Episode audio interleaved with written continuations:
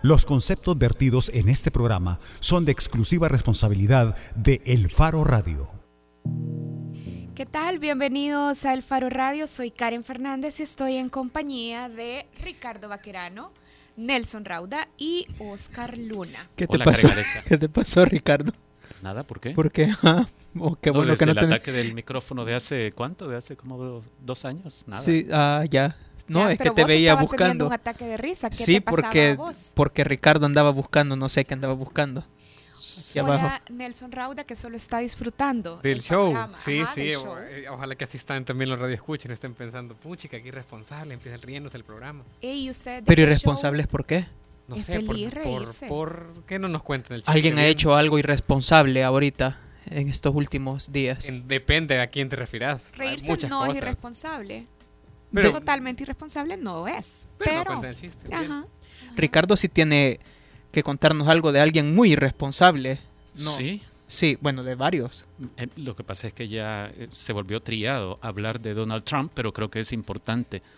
The Guardian, el periódico británico, publica hoy una nota en la que nos hace ver cómo un personaje importantísimo en el gobierno de Donald Trump, que es el jefe estratega político del presidente de Estados Unidos, que se llama Steve Bannon, eh, dijo hace pocos meses que era inevitable una guerra con China en el mar del sur de China. Las declaraciones que dio Bannon, eh, todavía en campaña para la, la contienda electoral, eh, fueron publicadas en un sitio Breitbart que impulsó el mismo Bannon para tratar de meter por esa vía la agenda más radical de la campaña de, Donald Trump, incluyendo la xenofobia y el racismo, los temas de, de la derecha más radical de Estados Unidos. Y en ese sitio donde se publicaron esas declaraciones de Bannon que decía es inevitable, en un lapso de 10 años, no pasan 10 años, sin que Estados Unidos entre en guerra con China por una disputa en unas islas en esta zona del mar del sur de China. Así que si a esto se agrega lo que habíamos comentado en el programa del martes, de que en una decisión ejecutiva del presidente Trump el sábado había hecho una modificación sustancial al Consejo de Seguridad Nacional para incorporar por primera vez a un político al Consejo de Seguridad Nacional, el panorama parece muy grave. Es decir, aquellos que han estado pensando o diciendo que existe la posibilidad de que haya eh, de que se convierta en una amenaza para la paz mundial Donald Trump, puede que tengan alguna razón. Es decir, como que se va configurando eso.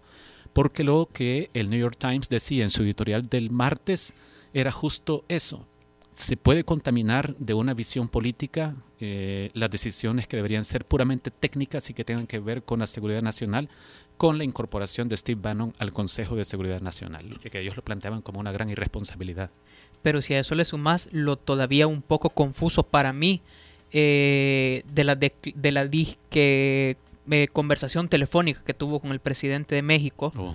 eh, donde le dijo algo sobre los bad hombres que usted nos manda y que si no los puede controlar, el ejército podría ir a controlarlos por usted.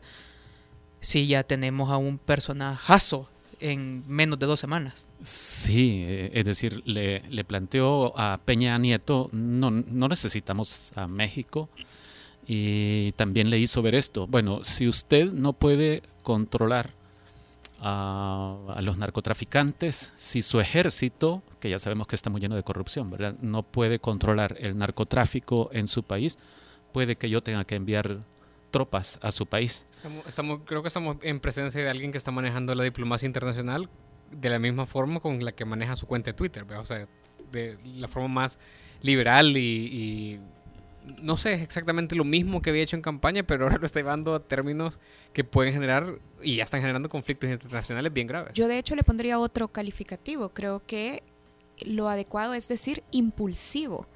Porque esos temores durante la campaña, de que así como se le veía despotricar cuando fuera y como fuera en cualquier discurso de meeting, ahora lo grave es que no es ningún meeting y que no tiene solo el propósito de ganarse un voto, sino que se hace política con impulsividad y al parecer con arranques y con anuncios poco fundamentados, también con acusaciones poco fundamentadas.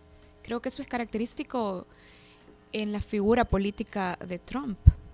Sí, ahora, en sentido contrario, yo puedo, bueno, de hecho quiero hacer otro comentario, porque creo por que favor, este Ricardo. tiene que ver con políticos, pero con un político salvadoreño, que me ha sorprendido por el posicionamiento este.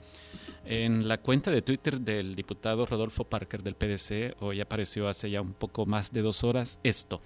Debe plantearse un diálogo con las pandillas para su desmontaje y el fin de las muertes y las extorsiones. ¿Sobre la base de qué? De lograr un país de oportunidades. Este es el tuit de Rodolfo Parker, que yo digo que me llama la atención porque eh, sabemos que este posicionamiento en realidad no es popular. La gente en general, que es muy comprensible, que se siente muy dañada por, por la criminalidad de las pandillas, lo que quiere es que se destruyan las pandillas, que se les aniquile. Creo que mucha gente, posiblemente la mayoría, piensa eso.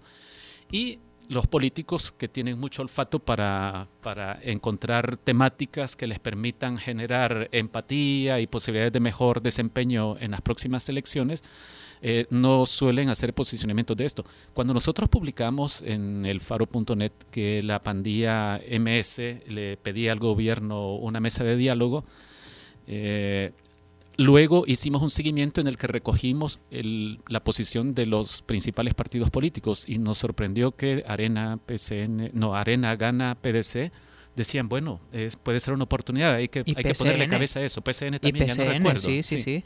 Y solo el FMLN se quedó después de una primera reacción cautelosa por parte de Eugenio Chicas, después el FMLN se dijo, nada, nada, con las pandillas, nada, cero diálogo.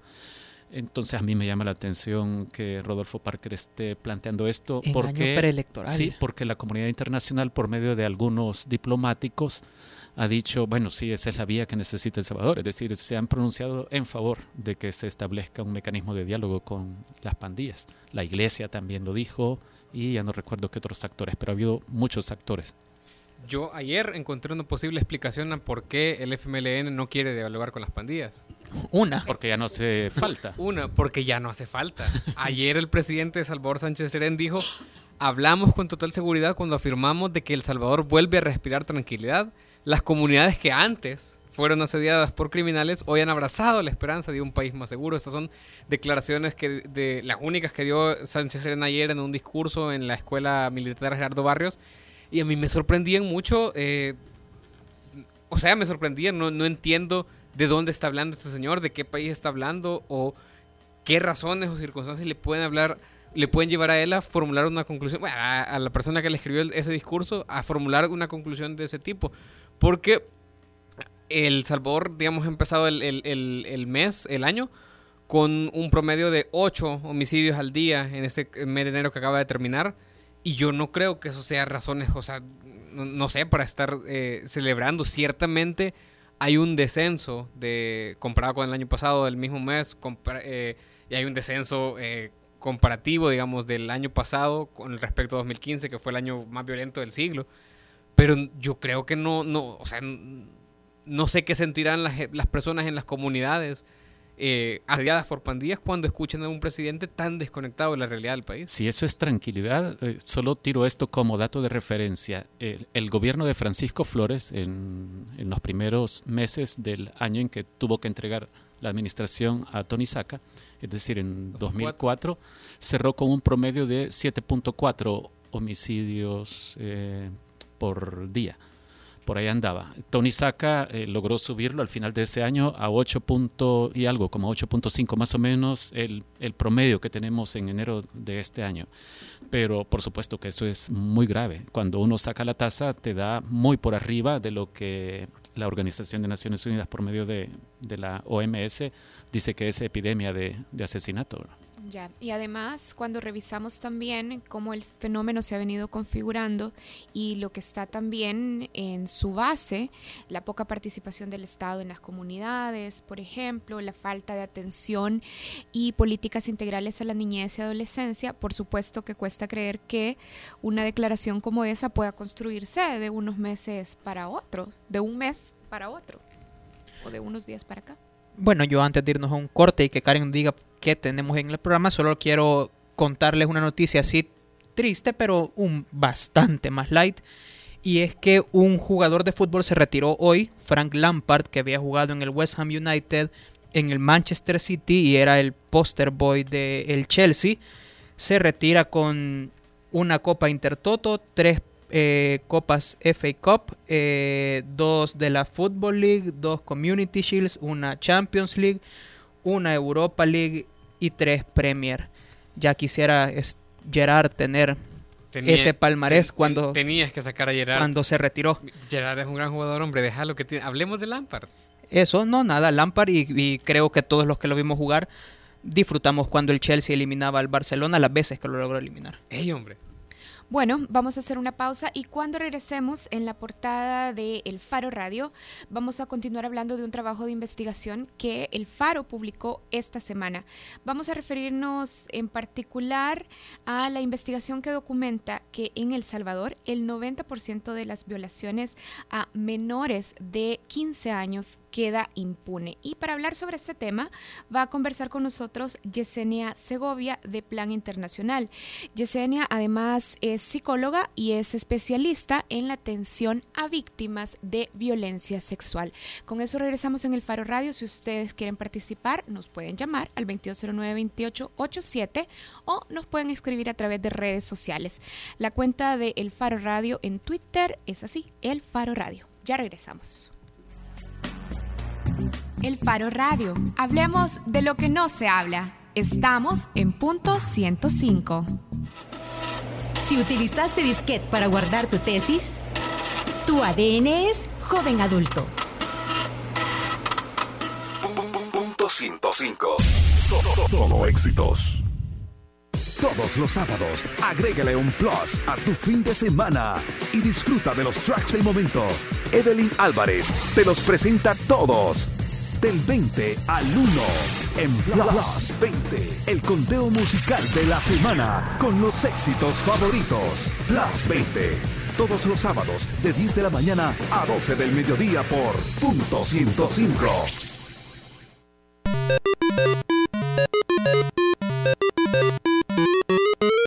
Si jugaste Pac-Man en Atari, tu ADN es joven adulto. 105. Solo éxitos. La portada en el Faro Radio. Como lo decíamos en el bloque anterior, María Luz Noches, Malu, periodista del Faro, y la investigadora Laura Aguirre nos explican esta semana en la edición digital del periódico por qué queda impune el 90% de las violaciones a menores de 15 años en El Salvador. Su trabajo además denuncia que el sistema de justicia salvadoreña aunque establece muy claramente que cualquier violación a una menor de 15 años eh, debe ser castigada, en la práctica, lo que pasa es que muchos agresores pueden quedar totalmente absueltos. De hecho, la investigación señala que entre 2013 y 2016 el 90% de estos crímenes quedaron impunes. Para conversar sobre este tema, ya está en línea Yesenia Segovia. Yesenia es asesora nacional de género y protección de la niñez de Plan Internacional. También es importante decir que Plan es una organización que trabaja en campo con dos componentes importantes para el desarrollo de los derechos de los niños. El componente de desarrollo comunitario centrado en la niñez y también el componente de equidad inclusión y género de niños y adolescentes, niños, niñas y adolescentes. Hola Yesenia, buenas tardes. Hola, buenas tardes. ¿Qué tal? Bien, Yesenia, parte de lo que muestra la investigación publicada por el Faro es que en el Código Penal se establece que tener relaciones con una persona entre 0 y 14 años siempre será considerado un delito. A pesar de eso, lo que los datos demuestran es que el 90% de estas violaciones queda en muchos casos impune y lo que es peor es que los jueces terminan absolviendo y muchas veces justificando o intentando justificar a los agresores en estos casos lo que tenemos es que, aunque la ley exista, es insuficiente para establecer justicia para las víctimas. ¿Qué explica para usted esta negligencia en todo el sistema de justicia salvadoreño? Bueno, sí, gracias. Primero que nada, quisiera referirme y hacer eh, un comentario a la investigación como tal. Quisiera primero reconocer la calidad de esta investigación eh, que ustedes han elaborado. Les felicito además por colocar este tema tan delicado y tan importante y colocarlo en la agenda. Me parece muy importante. Creo que ustedes han hecho un manejo bastante cuidadoso y no revictimizante ni estigmatizante de las víctimas y esto está permitiendo visibilizar el problema. Eh, y esto conduce a lo, a lo siguiente.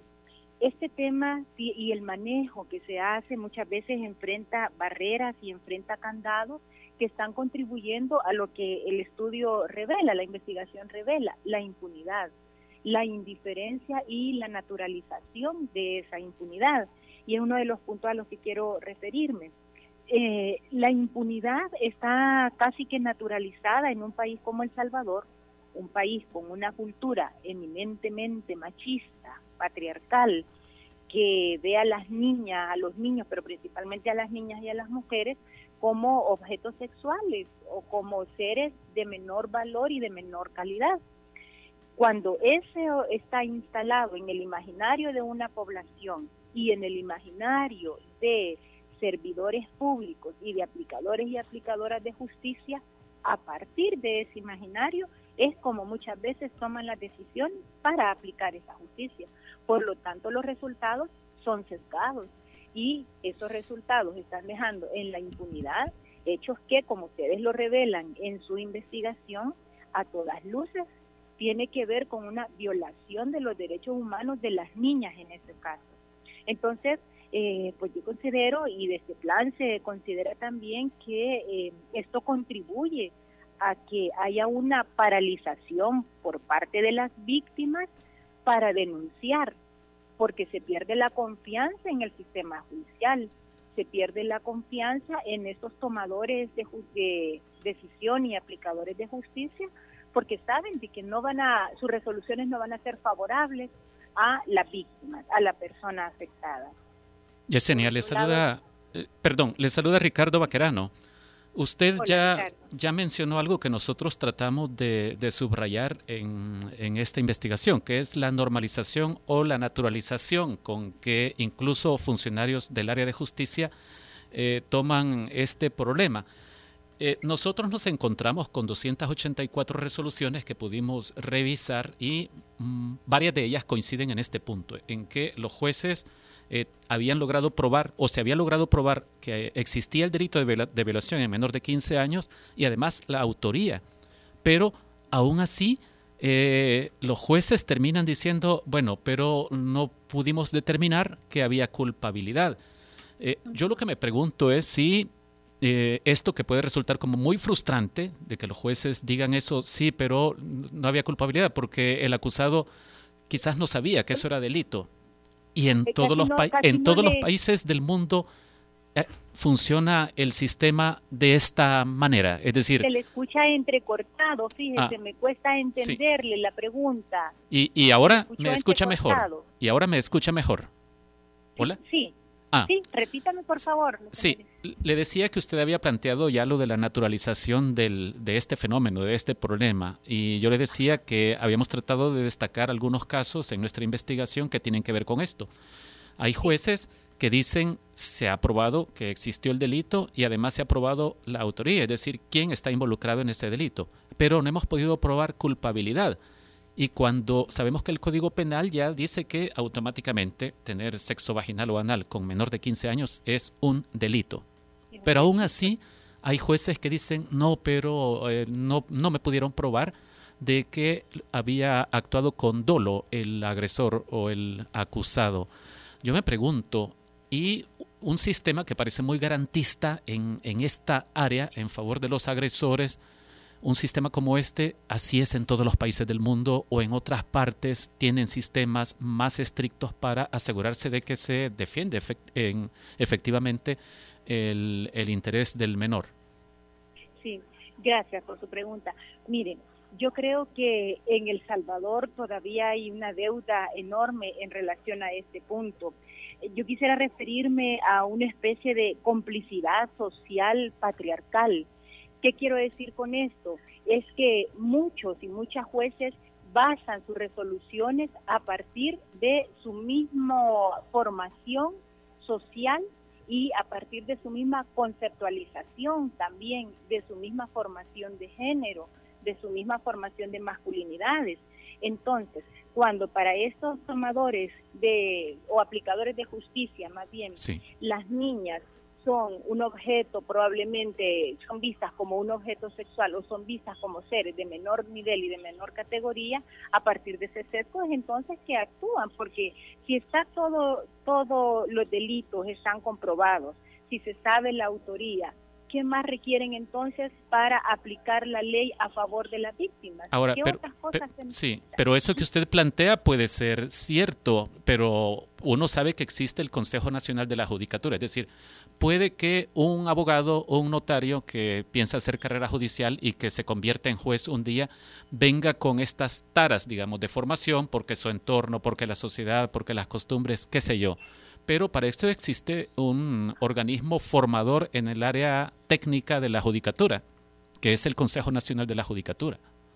Claro, claro. Entonces, por eso, por eso decía, ¿verdad? Que me parece importante y que todavía sigue siendo una deuda en nuestro país, cómo los aplicadores de justicia pasan por procesos de sensibilización y de toma de conciencia también de los derechos de la niñez, de los derechos de las mujeres, en este caso, en alguna parte de esta investigación, ustedes hacen alusión al principio del interés superior del niño o de la niña.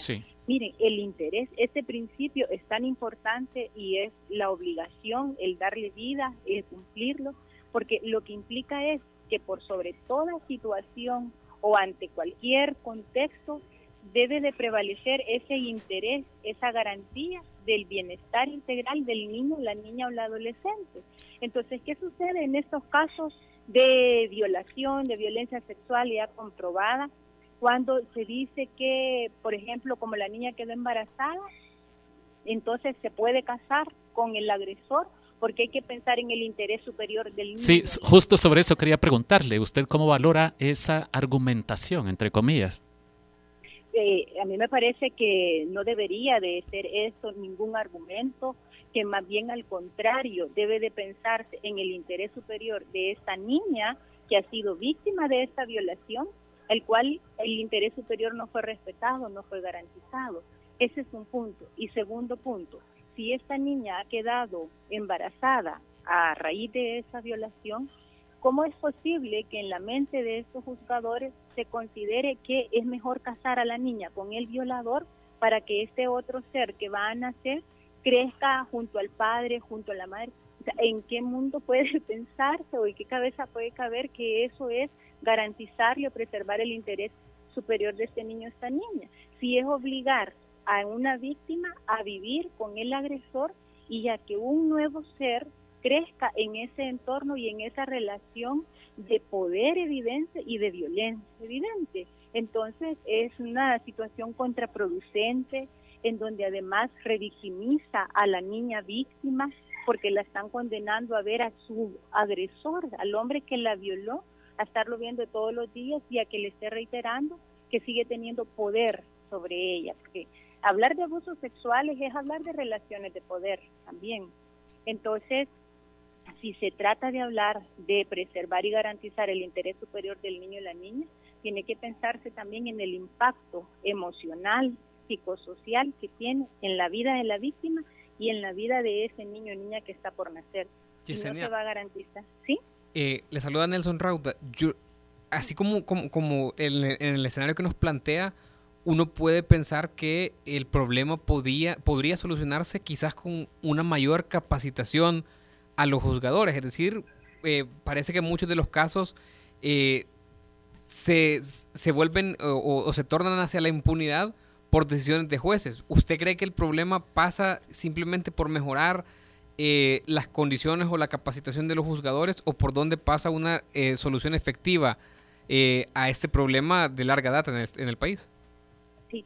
Fíjese que no solamente se trata de la capacitación, ese es un punto, pero quiero decirles que desde hace años muchas organizaciones de mujeres, de niñez, bueno, entre ellas Plan Internacional, se han facilitado procesos de capacitación y sensibilización a gente del sector justicia. Es decir, muchos jueces y juezas han pasado por procesos también de capacitación, pero no es suficiente si la persona no tiene, uno, la disponibilidad de hacer cambios radicales también en su propia formación, de construir esos patrones tradicionales de masculinidades y de género, eso es por una parte. Y por otra parte, si no se tocan también las políticas institucionales, públicas, los protocolos de atención y de actuación, si no se revisan desde un enfoque de género y derechos de niñez y se hace con esa mirada concienzuda de los cambios necesarios que hay que hacer para evitar la revictimización. Pero pasa además de esas dos situaciones también porque eh, a nivel de tomadores y tomadoras de decisión se ponga este tema en discusión y se le dé un alto nivel de relevancia y de prioridad para que a partir de eso se exija a esos aplicadores de justicia, porque al final no se trata solo de una cuestión de voluntad o que si yo quiero en este caso determino esto, en este caso hay una sentencia diferente. Eso pasa también por saber que el rol de un servidor público justamente es eso, servir a la población y en este caso a las víctimas. Yesenia, usted acaba de mencionar algo muy importante, que es evitar revictimizar a las niñas que han sufrido agresión o violencia sexual.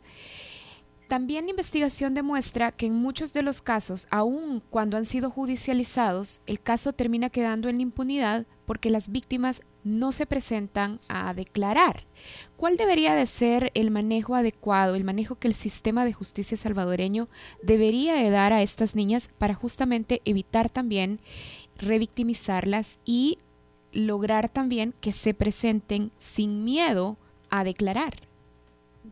Mire, primero decir que las víctimas de abuso sexual enfrentan una situación traumática, es decir, es uno de los traumas que mayor dolor o sufrimiento le puede causar, especialmente cuando son niñas o niños, cuando son pequeñitos. ¿Por qué? Porque están empezando su desarrollo psicoevolutivo y por lo tanto no tienen historia previa no tienen acontecimientos previos y para ellos un abuso sexual a temprana edad, en los primeros años de vida sobre todo, le marca un antes y un después. Entonces, ese es un punto importante.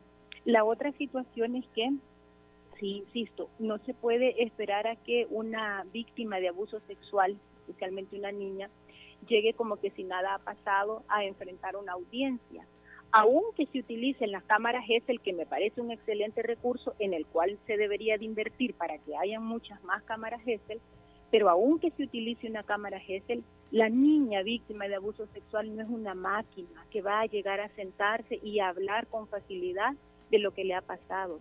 No te lo va a contar como que ayer fue al cine y ha sucedido otra cosa. Está eh, frente a una situación dolorosa para ella. Entonces, es de comprender que las víctimas de abuso sexual enfrentan todo un cuadro psicológico en donde viven miedo, viven situaciones de verdadero horror, verdadero dolor, que las paraliza. Y muchas veces jueces y jueces no comprenden esto. Esperan que la víctima les cuente y les narre la situación de la manera más tranquila, cuando las niñas están muchas veces ante mecanismos de defensa que están negando o bloqueadas emocionalmente y por eso imposibilitadas emocionalmente para poder hablar de lo sucedido.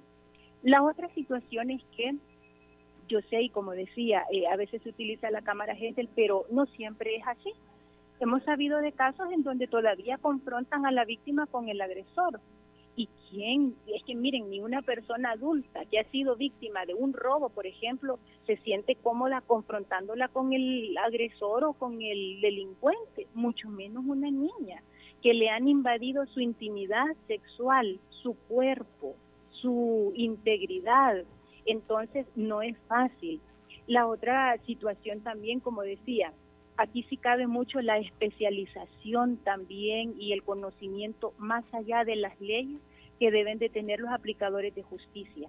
Mientras no entiendan y no comprendan el impacto psicológico que el abuso sexual tiene en la vida de las víctimas, difícilmente van a poder ser lo suficientemente empáticos y empáticas para aplicar justicia a favor de la víctima.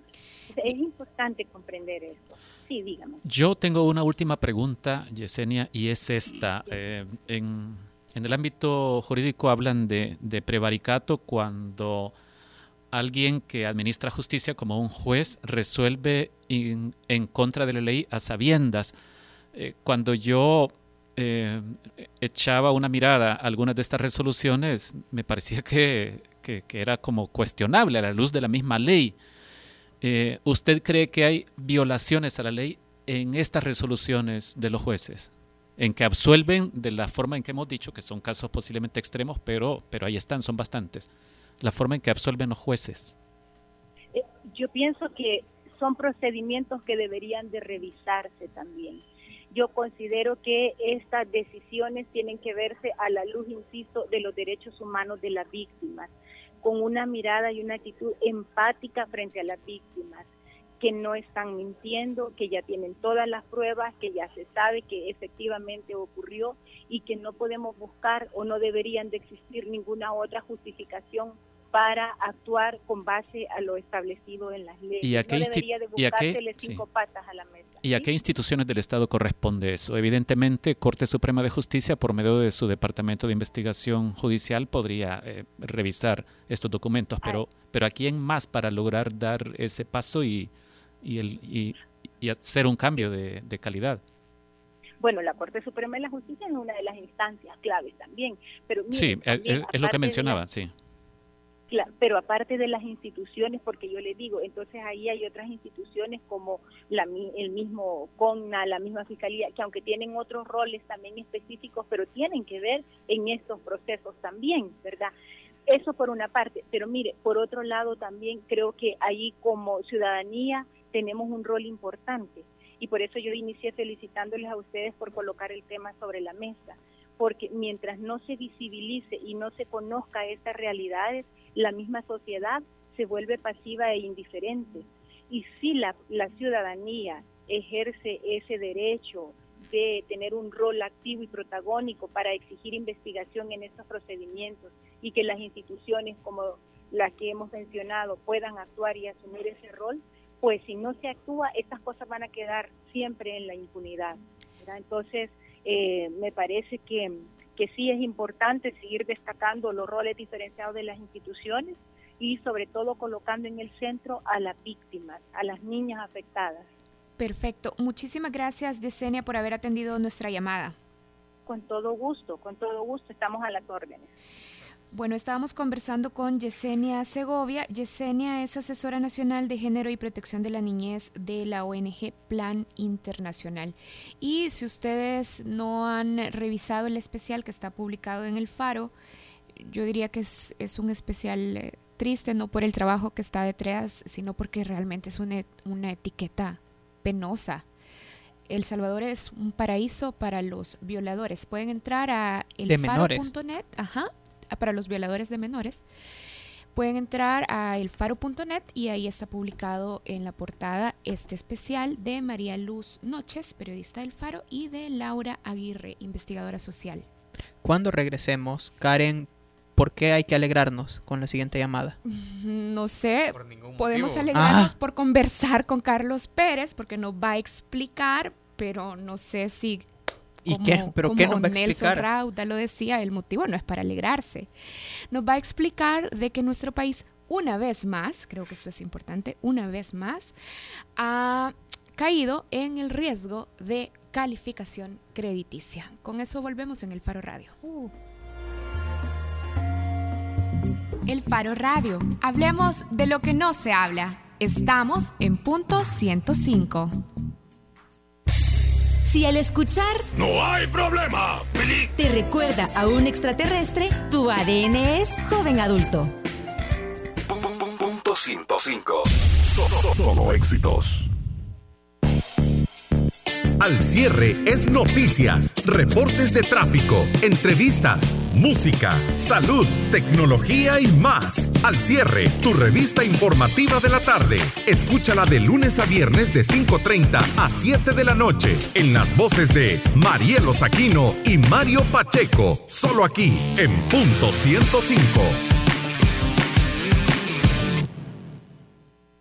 Si de pequeña viste Candy Candy, tu ADN es joven adulto. Si me buscas, tú a mí. Punto 105. So- Solo éxitos. Bajo la lupa en el Faro Radio. Bueno, una vez más, entonces, nuestro nivel de riesgo. Perdón. ¿Quieres decir algo? Sí, verdad? necesito Algo decir que algo. quieres sacar de Ajá. ser. me gustaría antes de, de- de decir al aire lo que estoy pensando que Omar Baños, arroba AMDGlex, eh, trate como de explayar y, y- y de explicarnos en este tweet que dice yo no estoy defendiendo a ningún agresor, todo lo contrario, pero muchas menores de edad propician este tipo de acciones. Eh, porque es exactamente lo que estaba diciendo Yesen, o sea, casi así Ya, estaba. ahorita me acabo de distorsionar el cerebro. ¿Cómo? Si a una mujer, a una niña la violan o a cualquier otra persona, ¿cómo podría uno propiciar que lo violen? No sé, por eso es que antes de, de- O an- sea, antes que de enojar- caminando, vos siendo me estabas pidiendo, vos me estabas pidiendo calma, Es vos que me hay, estabas ahí- pidiendo hay ahí calma. una justificación, es decir, y, y es trasladar la responsabilidad por un crimen a la víctima, a la persona agredida. Ojalá este amigo Omar Baños eh, pueda tuitearnos más y, y- y decir, no, no, no, Oscar Luna, eso es bien estúpido, no o entendiste lo que... explicarse mejor Ajá. porque ajá, parece que está justificando Sí, sí, sí. y trasladando a la persona agredida la responsabilidad por lo que le pase. O tal vez lo escribió mal porque solo son O tal vez lo 140 escribió mal, exacto, Sí, por eso estamos como estamos. Este, Vaya, perdón, todo perdón. bien. Sí, todo bien. Vaya. Ahora sí. Ahora sí, la buena noticia. Ajá. Que no es buena noticia. buena noticia. Ayer, una vez más, nos enteramos que el riesgo crediticio de nuestro país bajó de una clasificación B a una clasificación B. Además, con una perspectiva a B menos. Así es que ahora queremos platicar con Carlos Pérez. Carlos es asesor del área macroeconómica de Fundes y es de Funde, Funde y está ya en línea para atender nuestra llamada. Hola Carlos. Hola Karen, buenas tardes a todos los oyentes. Aquí estamos para responder sus inquietudes. Carlos, muchas gracias por estar de nuevo con nosotros. Eh, Fitch Ratings ayer dijo que eh, cal- eh, bajaba la calificación de riesgo de El Salvador de categoría B más a B. Incluso entiendo que ya hablan de con perspectiva a B negativo para más adelante. Sabemos que en esta materia de calificación de riesgo país se habla de grado de inversión, que es cuando un país tiene la más alta calificación. Pero usted, para, para empezar, nos puede explicar qué miden en esencia estas calificadoras y qué se entiende, por lo tanto, por esto de grado de inversión. Perfecto. Bueno, en primer lugar, eh, quizá es necesario entender que en los mercados financieros los inversionistas no poseen la información suficiente para confiar en las emisoras de deuda, ya sean estos gobiernos o empresas. Sí. Y por lo tanto, estos inversionistas recurren a la opinión de expertos, que en este caso son las calificadoras de riesgo, y eh, consultan con ellos sobre el perfil y la capacidad que tienen dichos emisores para honrar sus compromisos de deuda. Ajá. Entonces, en este contexto, pues las calificadoras eh, han elaborado una escala de, de evaluación del riesgo crediticio que va pues desde la más alta calidad, que es AAA, y esto significa que tiene el más bajo riesgo, hasta y luego va bajando a triple B, W, B, C y D, en la medida que la calidad del emisor va bajando y el riesgo de no cumplir sus compromisos va aumentando. Sí. Entonces, en el caso, bueno, hasta cierto nivel, los, las calificadoras eh, le dan a los emisores de deuda la categoría de grado de inversión, que es desde AAA hasta eh, triple B, o hasta, sí, hasta triple B. Eh, en el caso de Salvador, pues allá por 2007 eh, tenía un rating de BB más y eh, con Fitch Rating y Standard Poor's y BAA3 con Moody's Investors que le daba a El Salvador uno de los dos mejores ratings crediticios de América Latina junto con Chile. y ambos países pues tenían grado de inversión. Pero en los años siguientes, eh, diversos factores... Perdón, ¿esto fue cuándo, dice Carlos? Hace 10 años. Allá por 2007, hasta, hasta 2008 se tuvo grado de inversión. Ya. ¿verdad? Sí. Y luego eh, eh, diversos factores, entre los que se mencionan la crisis económica y fiscal de 2008-2009 y en los años siguientes, pues la incapacidad de las autoridades para volver a estabilizar la economía, las finanzas públicas y la situación social, así como también la profundización de los conflictos políticos y la corrupción en el país, han llevado a una pérdida sistemática de posiciones en esa escala. Ya, y eh, desde, desde estar en un nivel de los mejores en América Latina, ahora El Salvador está en los últimos lugares. Y tomando, sí, perdón. Sí, dime, dime, dime, te escucho. Vamos a ver, tomando en cuenta que eh, hemos estado viendo en medios de comunicación, el Faro ha contado que, que El Salvador ha estado a punto del impago, hay una crisis fiscal que no se resuelve todavía, ¿qué implica y qué consecuencias puede traer para el Estado salvadoreño el hecho de que esta calificadora cambie la categoría de B más a B y que ya se esté hablando de con perspectivas a descender a B negativo. Bien. Es, decir, eh, pensando en que al Estado le urge colocar deuda para obtener recursos frescos, ¿verdad? Claro, claro.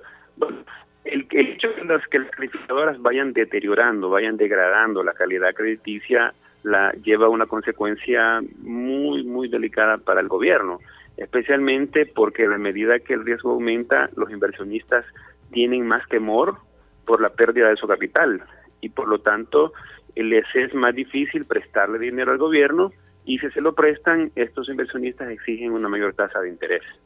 Entonces, eh, El Salvador, pues, eh, cuando la calificación crediticia estaba de mejor calidad, pagaba tasas del 5, 5,5% por los bonos y en el caso de las letras del Tesoro, que son la deuda de corto plazo, pagaba tasas menores al 3% pero en, en, los últimos en los últimos dos años las letras del tesoro que son las que se han estado emitiendo están pagando tasas arriba del 6%, 6.5 para ser exacto, y los próximos bonos que se van a emitir, de los cuales pues ya están autorizados por la Asamblea Legislativa 550 millones, seguramente eh, al Estado le va a ser más difícil colocarlos y es algo que ya se está viendo, pues, porque la Asamblea los aprobó en noviembre del año pasado y ya vamos a febrero y todavía no se han colocado.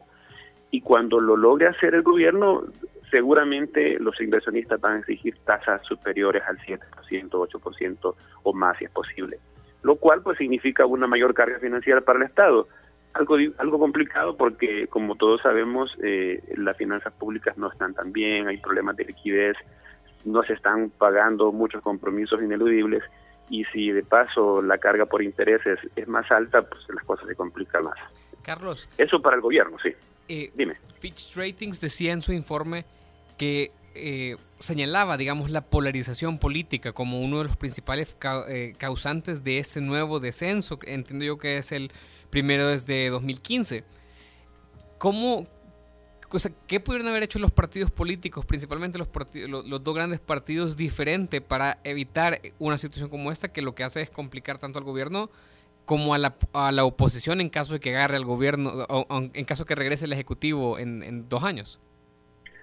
Bueno, lo que tenían que haber hecho era eh, de separar las decisiones electorales de las decisiones de país el tema del manejo de las finanzas públicas, el manejo de la economía del país es una cuestión que no tiene que inmiscuirse con los procesos electorales, con los ciclos electorales de nuestro país. Y eso es lo que ha complicado eh, esa toma de decisiones. Tanto el gobierno como los partidos de oposición eh, han obviado eh, adoptar medidas que vayan encaminadas a solucionar los problemas reales que tiene el país si digamos limitándonos al ámbito de las finanzas públicas, eh, es un, el gobierno pues tiene muchos problemas de liquidez debido a que no está gestionando adecuadamente los ingresos, a que no está ejecutando adecuadamente los gastos, no tiene disciplina en gastar y bueno, muchas otras situaciones como la corrupción. Uy, Creo que tuvimos una interrupción en la llamada de Carlos Pérez. Estamos eh, conversando Una gran con interrupción. Carlos Pérez, sí, de hecho ya fue confirmada por ese sonido. Estamos conversando con Carlos Pérez. Carlos es Asesor de Funde. del área macroeconómica de Funde. Y ahora vamos a recuperar eh, la llamada. Ya nos esbozaba Carlos. él eh, lo, lo que implica las consecuencias inmediatas para esto, ¿verdad? Como el encarecimiento de la colocación de deuda para el Estado salvadoreño. Él había dicho una cosa que, que yo creo que Oscar quiere, quiere plantearle. Sí. Porque Carlos había dicho esto. Bueno, estas consecuencias en lo que tiene que ver con el gobierno. Creo que ya recuperamos Ya la, regreso, la llamada. Carlos. Sí. Hola, Hola, Carlos. Aquí estamos nuevamente. Ah, Bueno, sí, les- les- les- como les estaba diciendo, el, el problema que ha tenido el país y por lo cual las calificadoras, no solo Fitch Ratings, sino también Standard Poor's y Moody's Investors, eh, han insistido a partir del año pasado que esa polarización, ese bloqueo que existe mutuo entre el gobierno y Arena por ser la mayor fuerza de la oposición, están, está complicando la toma de decisiones. Y eso lo hemos visto pues en los últimos meses eh, eh, en esa negativa de llegar a acuerdos eh, objetivos que vayan encaminados a la búsqueda de soluciones de largo plazo para el país. Entonces, las calificadoras han dicho si el, las autoridades, los políticos no tienen la capacidad para tomar decisiones, para llegar a acuerdos que sean eh, verdaderas soluciones para el país, nosotros vamos a seguirle degradando la calidad del riesgo crediticio. Hola, Carlos. Esto puede ser lo que va a llevar es a, a- a acentuar los problemas financieros y de paso, eso faltaba decir, de paso, eh, esa alza en las tasas de interés que, que se ven en la deuda pública también se traslada a los privados. ¿verdad? Y ahí es donde ya la economía en general sufre, porque, por ejemplo, en los últimos meses en El Salvador, algunos bancos han estado aumentando ya las tasas de interés de los préstamos hipotecarios, que son los préstamos a largo plazo, y obviamente eso significa un golpe muy fuerte para la economía de las familias en el país. Hola, Carlos. Te saluda Oscar Luna. Más o menos por ahí va mi pregunta, porque ya nos dijiste cómo afecta esto al Estado, pero al salvadoreño común y corriente como Nelson Rauda, ¿en qué le afecta? Bueno, ya como, ya lo decía, ¿no? O sea, en primer lugar, cuando una familia pues tiene un préstamo para comprar su casa, el, el banco le comunica una tasa de interés, pero como son préstamos a largo plazo, los bancos eh, comúnmente están cambiando esas tasas. Y, y como te decía, eh, en los últimos tres meses eh, varios bancos han aumentado ya la tasa de interés.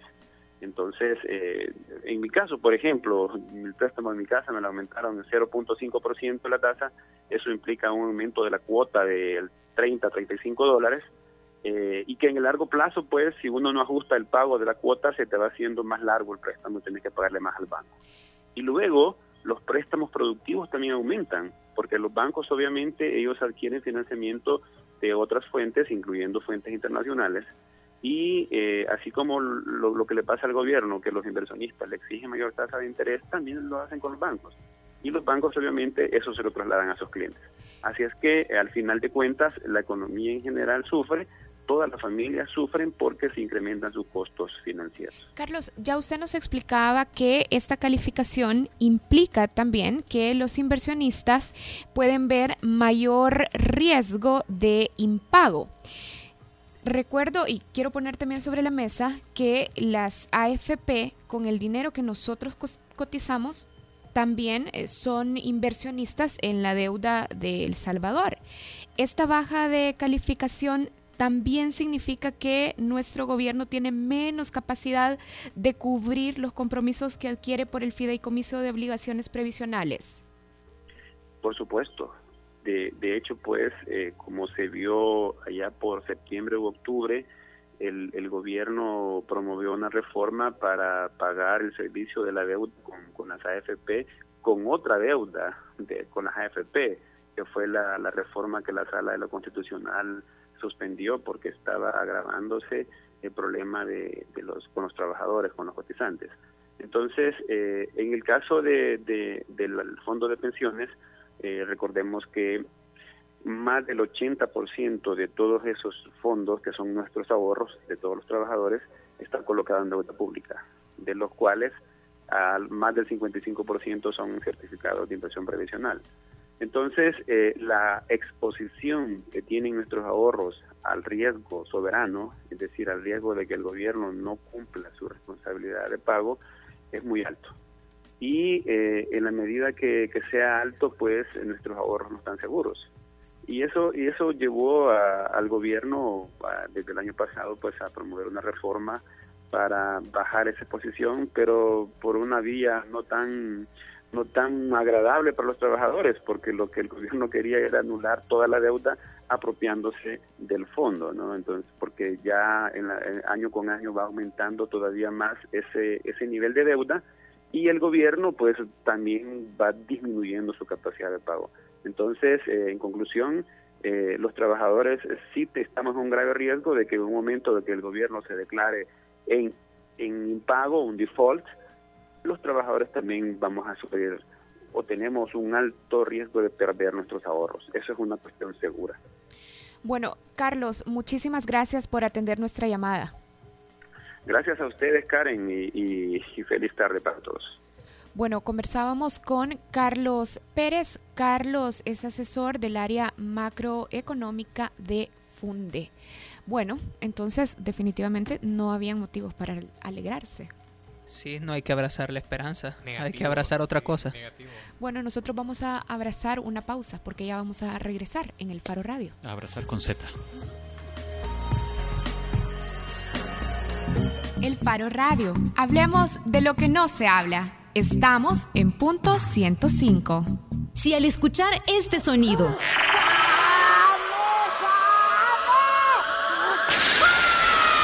recuerdas a Goku, tu ADN es joven adulto. Punto 105. Solo éxitos. Si por culpa de la película Tiburón tienes miedo a bañarte en el mar, tu ADN es joven adulto. Punto 105. Solo éxitos. La contraportada en el Faro Radio. Estamos de regreso en la contraportada y de qué vamos a hablar, querido y feliz Oscar Luna. sí, querido y feliz, hipócrita. Querido infeliz, le dijo. Querido infeliz. Querido infeliz, ese sí te lo hubiera creído, Karen. Tenemos eh, vía telefónica también a José David Herrera y queremos que nos cuente de cómo van a intervenir por medio de Adapte el centro de San Salvador toda la otra semana. Bueno, no, de hecho, a partir del sábado y toda la otra semana. Hola, José. Eh, hola, ¿cómo estás, Oscar? Bien, mira, aquí eh, queriendo preguntarte, para empezar, ¿qué es esto de Adapte? ¿Es, es un, eh, un colectivo de artistas o es el nombre de, del festival, si es que es un festival, o qué es esto de Adapte? Pues fíjate que sí, bueno, es más, se va creando quizás como un festival, es una iniciativa de artistas este no es un colectivo formado en sí, sino pues un grupo de artistas que se ha reunido, este que lo está organizando Ronald Morán y Javier Ramírez y alrededor pues sabemos más artistas en esta ocasión, que es la segunda vez que lo hacemos, este somos 14 artistas y la idea es llevar el arte pues a la calle, ¿verdad? Este, no no no como un arte de salón en la calle, sino apropiándonos de espacios este, públicos, ¿verdad? Entonces, y que la gente pues tenga acceso a este tipo de, manifestación que son un poco más performance, este, como más apropiaciones del espacio. Eh, José, para la gente que no sabe mucho de arte, ¿crees que estas actividades sean disfrutables? Y otra pregunta, ¿qué es un performance? Fíjate que sí, de hecho, este, no, lo que queremos es que la gente se pregunte y se cuestione cosas también, ¿verdad? Este, hay, em, hay un ejemplo, ponete, este, hay una pieza de un artista mexicano que, que es un inflable, como estos juegos inflables de los que hay en los, en los centros comerciales y en las comidas rápidas, y este es el inflable del, de, un, de un museo famoso, ¿verdad? Del Guggenheim, y la idea es que la gente y los niños interactúen con esta pieza que va a estar en El Salvador del mundo. Este, la gente no va a saber, por ejemplo, qué es el Guggenheim quizás, pero pero pero hay un montón de cosas implícitas este que, que no es necesario saber quizás, sino más intuir las cosas. Entonces, este, darle a la gente, digamos, el, el museo como juguete, también este hay una cosa lúdica ahí de que el arte no solamente es una cosa totalmente inteligible nada más, ¿verdad? Me llama la atención de, de, todo este festival eh, la intervención que van a hacer en el Citrams. Eh, ¿qué, ¿Qué es eso? ¿Qué es esto de videoarte? Sí, fíjate que es una, una idea bastante este pues nueva aquí, ¿verdad? Este, este de artista español. Y la idea es, eh, generar, como se ha dado bastante la situación del, del video en los autobuses, como para que la gente pues se relaje un poco y vea otro tipo de cosas, entonces pues esto es de darle también a la gente otro tipo de, de audiovisual, ¿ya? Este, y videoarte, pues nosotros hay que categorizar algunas piezas, algunas cosas, pero no necesariamente caen en esa categoría. ¿Me entiendes? Este, decir videoarte porque es arte en video, pero pero la cosa es de sensibilidad un poco, ¿me entiendes? Que la gente vea un poco de, de otra cosa, de lo que, o sea, ver otra cosa de lo que estás acostumbrado ya es, es bastante, por ejemplo, ¿verdad? Este, gente que va en la calle todos los días, para eso, para eso está hecho esto, para la gente que, que transita todos los días. De hecho, tú, digamos que estás en la radio, este, no estás en contacto interactivo diariamente con lo que está sucediendo justamente ahorita en El Salvador del mundo. Entonces, de hecho, si tú sales ahorita, algo que nunca haces, y vas, vea, este, se, te va a hacer sentir bien. Entonces, el, el, proyecto al final es eso, no darle a la gente un poquito de lo que de lo que no tiene regularmente. José David. En este caso, en este caso es arte. ¿ya? José David, te saluda Karen Fernández. Solo quiero que me aclares algo entonces. No hay una cartelera que podamos consultar, sino que están pensadas estas intervenciones para que vayamos por ahí como transeúntes, conduciendo quizás, y nos sorprenda estas, sí, estas intervenciones artísticas. Hay, una sí, sí, hay una cartelera que se puede que se puede encontrar en la página web que es www adapte.info. Eh, ahí en la página web está, está la cartelera de lo que va a estar sucediendo a partir del sábado 4 hasta el, hasta el 12, si no me equivoco. Sí, domingo 12. entonces, entonces dice este, adapte.info. www.adapte.info eh, ahí está digamos en detalle todo lo que está todo lo que va a suceder exactamente las horas y eh, digamos lo del Citrans, por ejemplo, eso sí va a estar corriendo casi que pues diariamente, si tú te subís al Citrans, de repente lo puedes encontrar, ¿vea? Este, pero digamos hay acciones que van a suceder a las 3, a las 5 en diferentes días. ¿vea? Entonces, si alguien puede eh, quiere acercarse directamente a la acción, pues tiene que eh, visitar la cartelera e informarse un poco más. Si no, la, idea es que también la gente que esté en los lugares este, se encuentre con eso, pues, pues un poco así de sopetón, como se dice, ¿verdad? Pero en la página web está toda la cartelera bien detallada porque son un montón de actividades de los 14 artistas. Hola, José, te saludo Nelson Rauta. ¿Quién los ha apoyado eh, para hacer esas actividades? Porque yo supongo que eh, tiene que tener algún costo eh, hacer, por ejemplo, el inflable el Guggenheim o el, el, resto de intervenciones. Y entiendo que ustedes tampoco no están, o sea, no van a recoger ninguna eh, colaboración. Colaboración, no, ningún, no van a tener ningún, eh, ninguna entrada monetaria por eh, el montaje de estas intervenciones. No, no, para nada, es totalmente gratuito. Este, pues ahí sí nos han, eh, tenemos el apoyo total de, del Ministerio de Obras Públicas, bueno, Certracen, este, patrocinadores como, como Electrónica 2001, por ejemplo, Lonas Marisa, la Tunca Foundation este, nos ayudó con la traída del inflable que te digo del Guggenheim, este, eh, Marinza, la Embajada de México, el Centro Cultural de España también está involucrado. Este, hay un montón de instituciones que, que, que, están apoyando el proyecto, este, con apoyo monetario y con, con, con recursos. Este, agradecerles a ellos también y, y, que han creído en este tipo de actividad. Esperemos que, que dé un buen resultado. De hecho, va a haber un conversatorio con los resultados de, de Adapte eh, el día, no sé si 11 o 12, que va a ser interesante porque vamos a poder analizar si realmente qué funcionó y, qué podemos mejorar, etcétera. No para que lo hagamos nosotros mismos en un tercer adapte, sino para que la, también la gente externa pues se, se, se sume, pues. Bien. Bueno, José David, gracias por atender nuestra llamada. No, a ustedes, gracias.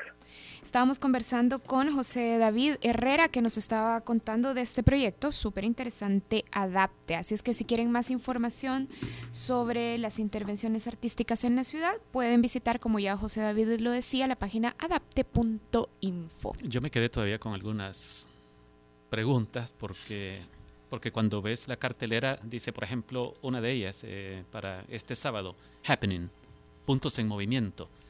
O eh, es que tampoco me resulta suficientemente sugerente cuando la actividad se llama Valle de las Hamacas, ¿de qué estamos hablando? Eh, pero bueno, no, no hay tiempo, pero ya me da mucha me temo curiosidad. que vas a tener que ir a ver. Sí, vas a tener que ahí aparecen las direcciones, están bien situadas en la página esta en Tendrás que hacer una intervención. Hasta hay mapa para que usted no se... Ajá, un performance de confusión no para aclarar qué está pasando. Vaya, ya nos vamos. Qué bueno, Karen. Sí. Bueno, pero, pero gracias a Dios que ya eh, fue decretada la tranquilidad en este país. Sí, recuerde que este domingo es el Super Bowl 51, véalo, va a estar chivo. Creo que Tom Brady va a ganar su quinto Super Bowl. yo espero que no, fíjate. No, yo también, si es que lo odio, pero creo que lo va a ganar. Sí, yo voy con los Falcons. Eso, Karen. Sé muy poco, pero voy con los Falcons, definitivamente. Bien, Karen. Ya le subí dos rayitas a mi cariño estoy lista para ver a Lady Gaga. Ah, sí, toda la gente ve eso y los comerciales. Eh, Rauda no sabe de qué estamos hablando. Te voy a saludar el martes y pierden los Falcons para ver si los salaste Ok, o no. ok, está bien. Vámonos con esto. Esto es música nueva, nacional. Esto es Lluvia de Manjula Dance Club. Nos escuchamos martes si Dios así lo quiere.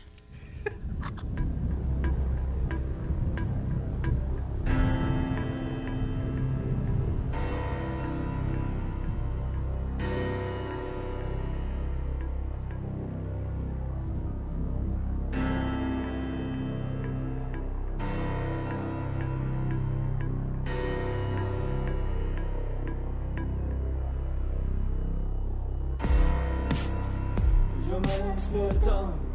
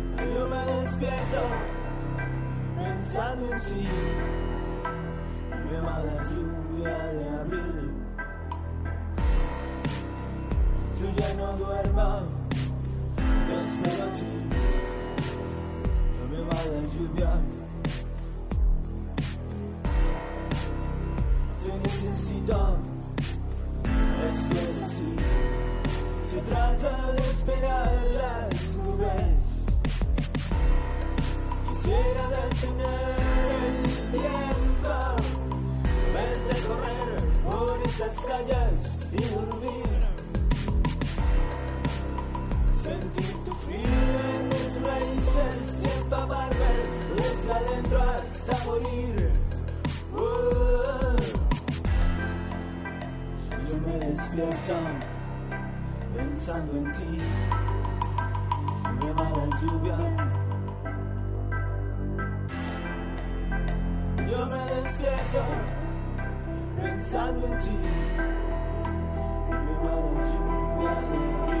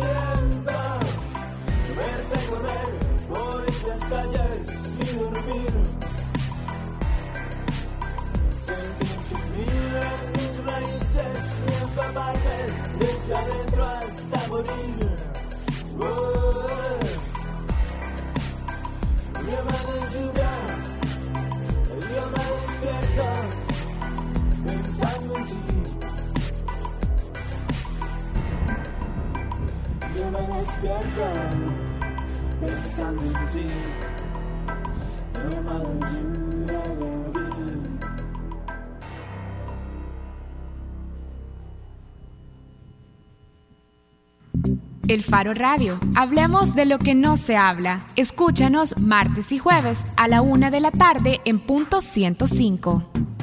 Los conceptos vertidos en este programa fueron de exclusiva responsabilidad de El Faro Radio.